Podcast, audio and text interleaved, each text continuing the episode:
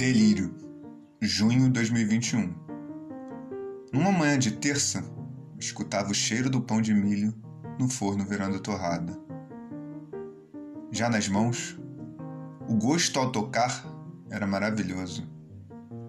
Enxergava as notas arranhadas da faca com manteiga a deslizar. Me remetia a um reco-reco, pelo simples movimento. A vida, feita em poesia, se exprime pelo verbo que antes, no descomeço, já era poesia. Brinca com delírio.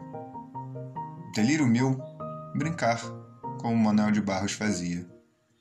Uma das minhas maiores inspirações. Escrever, para si, exige calma. E a vida também.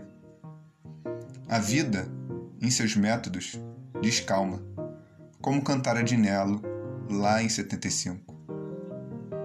E se existe desespero, é contra a calma, como diz em outra estrofe.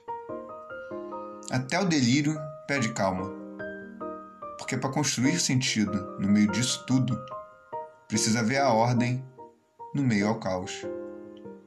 Ordem essa que não tem como ser destilada ou observada. O próprio caos é a ordem Quanto delírio para um texto. Calma. A ideia é essa: deixar fluir os delírios que passam nesse Nilo que chamamos de mente.